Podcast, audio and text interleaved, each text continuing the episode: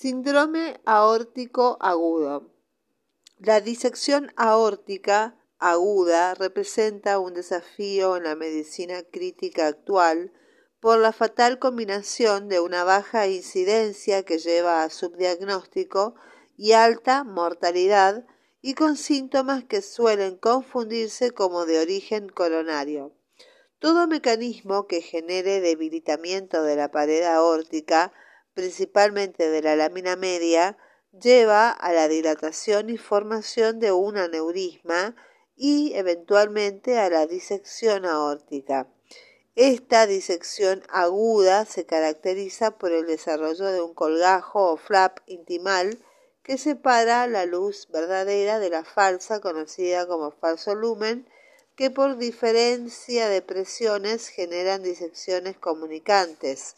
Sin embargo, algunos estudios de autopsias demostraron que entre un 4 y un 12% de las disecciones no tienen solución de continuidad. Etiología. El perfil epidemiológico es 3 a 4 veces más frecuente en el hombre y en mayores de 50 a 60 años. En los menores de 40 años, las causas prevalentes son la enfermedad de Marfan o la válvula aórtica bicúspide y se han informado variaciones circadianas y estacionales en su presentación con picos matinales y vespertinos y en los meses de invierno. El factor de riesgo primario es la hipertensión arterial. Otros factores considerados secundarios son la hipercolesterolemia, la diabetes, el consumo de cocaína o crack, las entidades patológicas relacionadas con el síndrome aórtico agudo son enfermedades del tejido conectivo, como enfermedad de Marfan, vasculitis como arteritis de células gigantes o arteritis de Takayasu, traumáticas como accidentes automovilísticos o caídas de altura, y iatrogénicas como cateterismo, cirugía valvular o aórtica. Subtipos y clasificaciones. En la figura 652 se observan las diferentes variedades de disección aórtica que son de clase U, de cinco clases la de clásica 1 es la clásica disección aórtica con la presencia de un colgajo o flap intimal entre la verdadera y la falsa luz. Clase 2 es un hematoma intramural producido por afectación de la capa media. Clase 3 es la disección sutil sin hematomas con la formación de deformación del sitio de la lesión. La clase 4 es la ruptura de placa que conforma una úlcera penetrante rodeada de un hematoma eh, subadventicial y la clase 5 es la disección traumática y atrogénica. Bien, entonces, em, entonces eh, la clase 1 se trata de la clásica disección aórtica con presencia de un flap intimal entre la verdadera y la falsa luz. La clase 2 es un hematoma intramural producido por disrupción de la capa media. La clase 3 es una disección sutil sin hematomas con formación de deformación del sitio de la lesión. La clase 4 es la ruptura de placa que conforma una úlcera penetrante rodeada de un hematoma subadventicial y la clase 5 es la disección traumática y atrogénica.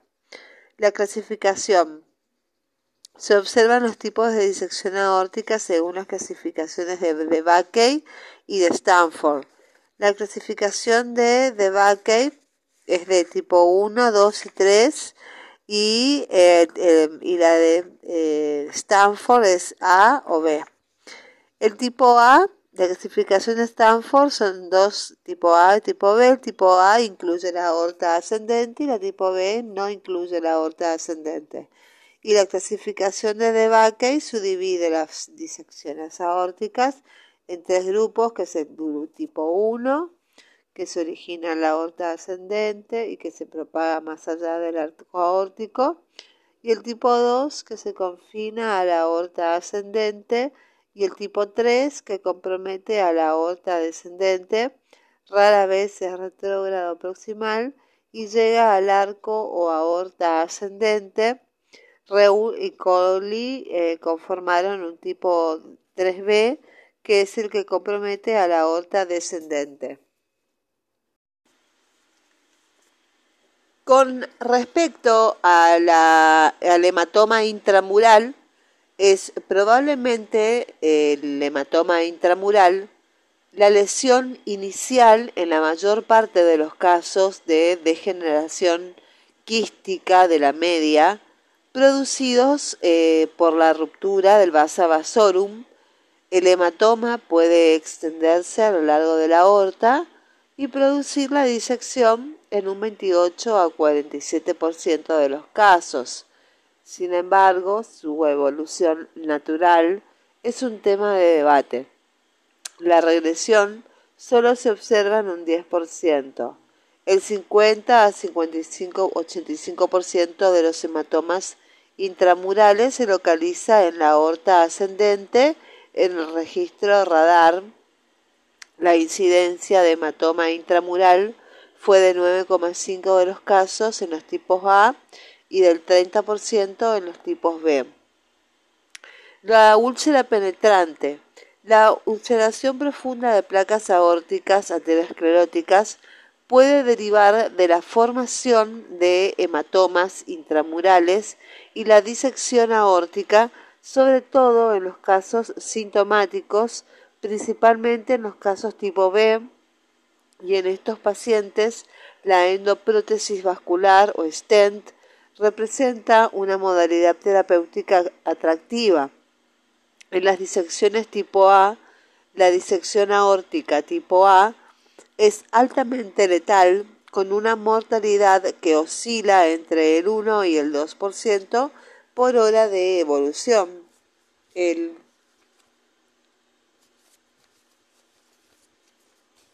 mayor eh, es mayor, es, es mucho mayor entre los que se complican con taponamiento, compromiso de las arterias coronarias o de las vertebrales.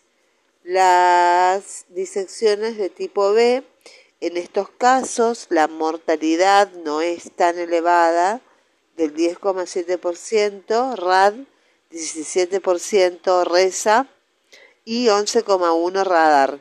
Sin embargo, cuando sobrevienen complicaciones como la insuficiencia renal, la isquemia eh, visceral o de ruptura contenida, Em, en que requiere cirugía de urgencia, la mortalidad es mayor. Las características clínicas es fundamental tener presente la sospecha clínica de una disección aórtica aguda en pacientes que concurren por dolor precordial o dorsal súbito masculino y, eh, sexagenarios con ascendente de hipertensión con eh, antecedentes de hipertensión arterial previa. Tenemos un cuadro de presentación clínica de disecciones aórticas agudas según el registro internacional IRAT y radar, que es el argentino. El dolor precordial o dorsal está primero, segundo está el dolor migratorio, en tercer lugar está el síncope como presentación clínica. En cuarto lugar de presentación clínica está la hipertensión arterial al ingreso. En quinto lugar está la hipotensión o shock al ingreso, déficit de pulso y ACV. Aquí, como puede observarse, el síntoma capital es el dolor precordial o dorsal con carácter migratorio y en dos tiempos por la progresión eh, por la progresión del proceso de disección. Sin embargo, en los registros mencionados, la migración no es tan frecuente como lo referido clásicamente. En el tipo A frecuentemente es retroesternal de instalación súbita y de gran intensidad, mientras que en el tipo B es más comúnmente dorsal o interescapular. El síncope es la manifestación que sigue en frecuencia al dolor precordial debido ya sea a la instalación de la hipotensión arterial, el taponamiento cardíaco, al compromiso de vasos cerebrales o provocado por la intensidad del dolor Otras manifestaciones que deben despertar la sospecha de disección son los que obedecen al compromiso vascular de territorios específicos como paraplegia, arterias intercostales, insuficiencia renal u oliguria, isquemia mesentérica de miembros inferiores y en casos con insuficiencia aórtica severa concomitante pueden aparecer signos y síntomas de insuficiencia cardíaca aguda. En el examen físico, el déficit de pulso se detectó en el 15% de los casos en el IRAT y en el 7,4% en el radar. Pueden ocurrir signos de compromiso pericárdico como frote, pulso paradojal, soplo diastólico aórtico por insuficiencia aórtica asociada y los mencionados déficits neurológicos, tanto las disecciones tipo A y tipo B, como los signos de insuficiencia cardíaca.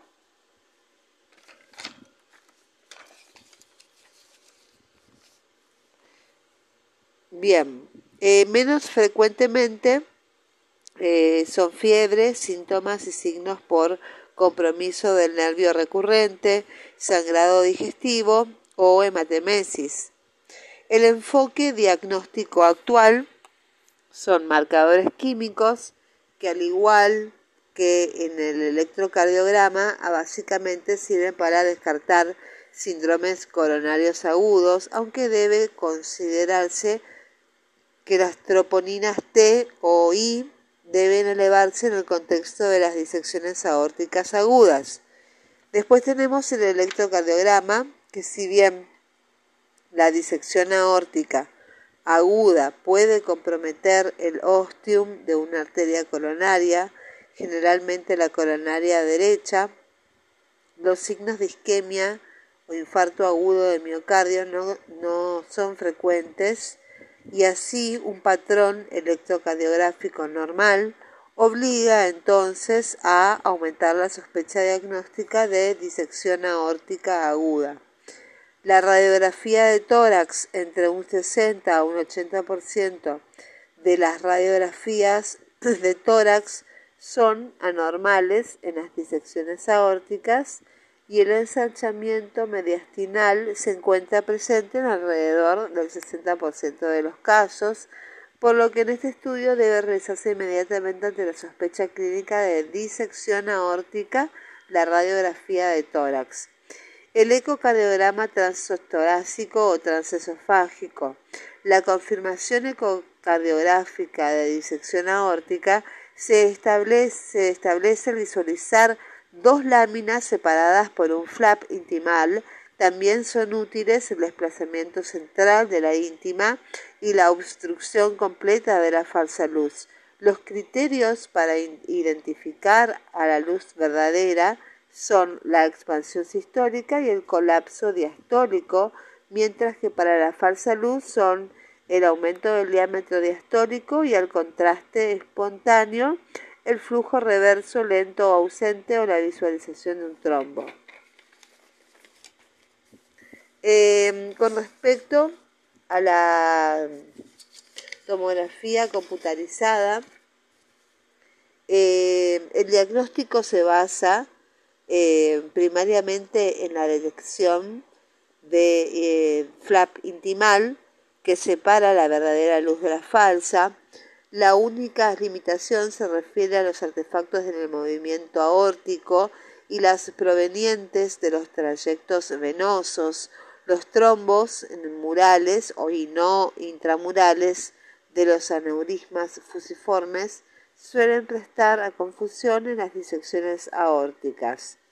Los objetivos de los estudios de imágenes son la confirmación diagnóstica, la clasificación del tipo de disección, la detección del desgarro intimal, eh, diferenciar el verdadero del falso lumen, clasificación de la disección aórtica, distinguir entre una disección comunicante y no comunicante por el hallazgo de flujo a la falta o de luz o de movimientos pulsátiles del desgarro intimal, detectar la extensión de la disección localizando el desgarro intimal y la reentrada en la verdadera luz, tanto cuando la progresión es anterógrada como retrógrada de las disecciones.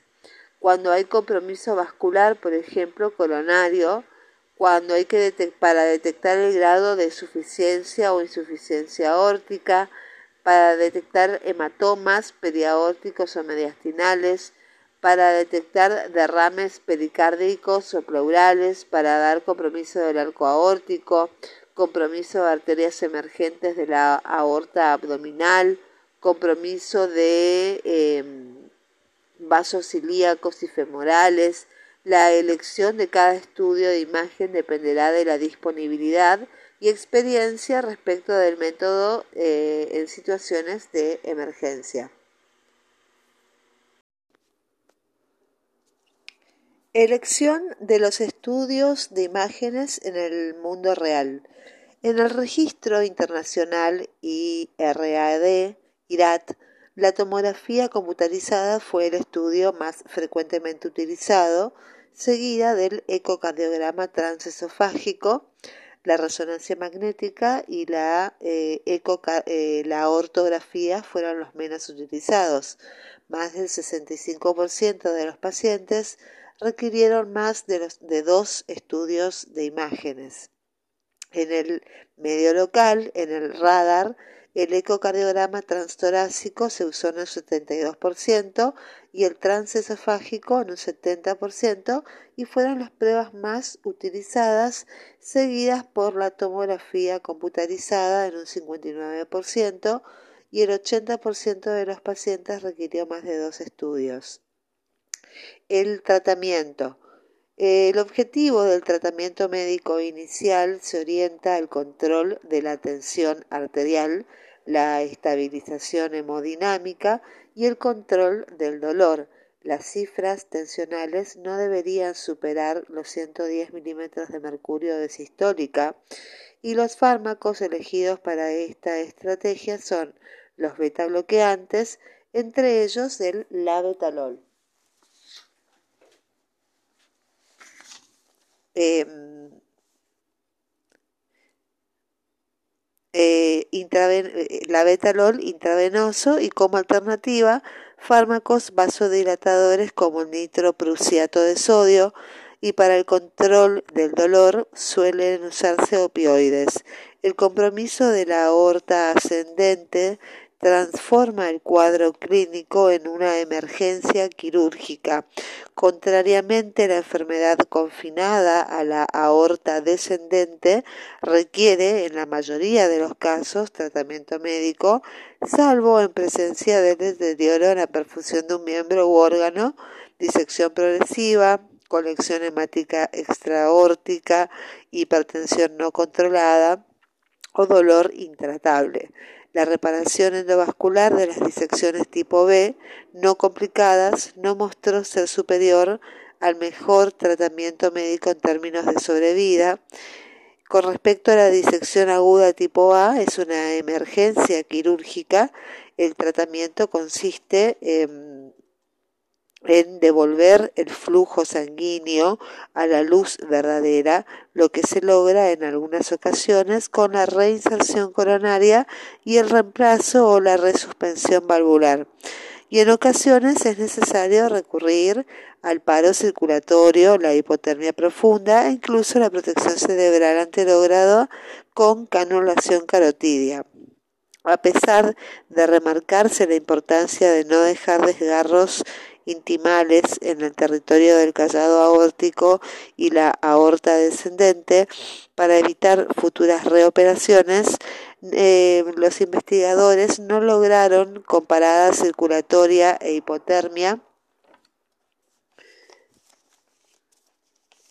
eh, disminuir la morbilidad, la mortalidad perioperatoria ni el número de futuras operaciones. De todas formas, continúa existiendo consenso en reparar las lesiones distales a la aorta ascendente, ya sea con EMI reemplazo del callado o su reemplazo total con reimplante de los grandes vasos. cuando se encuentra afectada la competencia de la válvula aórtica, el reemplazo con tubo valvulado versus la resuspensión o plástica fue mejor en términos de reintervenciones alejadas y la dificultad de esta técnica de reemplazo es que la anticoagulación que requiere dificultad eh, que requiere dificultaría la trombosis de la falsa luz. Las guías de la Sociedad Europea de Cardiología recomiendan primero cirugía de urgencia para evitar taponamiento y ruptura cardíaca, recomendación 1C, segundo, preservación valvular y colocación de prótesis tubular en pacientes con válvula aórtica competente, recomendación 1C, tercero, reemplazo de válvula aórtica y aorta ascendente en pacientes con ectasia aórtica o cambios patológicos de las valvas o de la pared aórtica, recomendación 1C, y cuarto, remodelado del anillo aórtico si existiese compromiso de las valvas, recomendación 2AC. La mortalidad perioperatoria oscila entre un 10 a un 30%.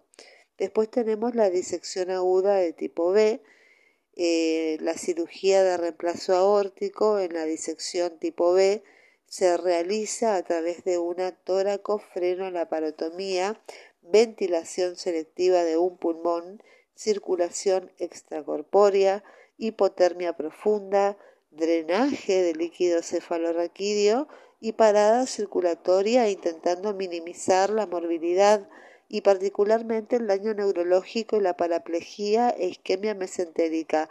La mortalidad intrahospitalaria del paciente operado estable es cercana al 15 al 17%, mientras que si existen complicaciones, el daño espinal isquémico y la muerte varían en un 15 hasta, hasta 70%. La reparación endovascular de la aorta torácica con endoprótesis fenestradas presenta beneficios sobre el tratamiento médico y la cirugía en el manejo de la disección tipo B complicada. Sin embargo, no existen datos contundentes hasta el momento para su uso en condiciones de disección no complicada. Las ventajas de la reparación endovascular son claras a corto y mediano plazo, pero se necesitan estudios de seguimiento a largo plazo. En una revisión reciente de registro IRAT, la mortalidad hospitalaria en los enfermos operados fue del 29% y nuevo déficit neurológico y la insuficiencia renal aguda del 23% y 18% respectivamente. La edad mayor a 70 años y el shock o hipotensión arterial fueron predictores independientes de mortalidad. Eh, Parker y College, en un metaanálisis reciente sobre 942 pacientes provenientes de 29 estudios, informan una tasa de éxito del 95%, muerte hospitalaria 9%, accidente cerebrovascular 3,1%, paraplegia 1,9% y necesidad de diálisis en el 2,1% de los pacientes y en el registro europeo VIRTUE, V-I-R-T-U-E, en pacientes tratados con endoprótesis torácica Valiant, el subgrupo de disección aguda tipo B presentó una mortalidad de 30 días del 8%, accidente cerebrovascular del 8%, isquemia eh, medular del 2%. Entre las complicaciones del procedimiento figuran la paraplegia, incidencia proporcional a la extensión de la superficie cubierta por la prótesis, oclusión de la subclavia izquierda, hipotensión arterial y accidente cerebrovascular. Los puntos claves son que la disección aórtica tipo A se asocia a una elevada mortalidad extremadamente alta en las primeras 24 a 48 horas, Son esenciales la alta sospecha clínica, el pronto diagnóstico, la medicación antihipertensiva y la disminución del estrés parietal aórtico con beta bloqueantes lo más rápidamente posible y en la mayoría de los casos se requiere cirugía de urgencia. Otro punto clave es que el manejo de la disección aórtica aguda tipo B no complicada, la que no presenta hipertensión arterial refractaria, hemotórax, hemopericardio, hipotensión arterial o shock isquemia orgánica, por ejemplo renal, o de miembro inferior continúa siendo de resorte médico. Y el tratamiento endovascular percutáneo se reserva por el momento para los casos complicados solamente. Y eso es todo lo que podemos decir por ahora del síndrome em, coronario eh, del, de la, del síndrome aórtico agudo. Muchísimas gracias.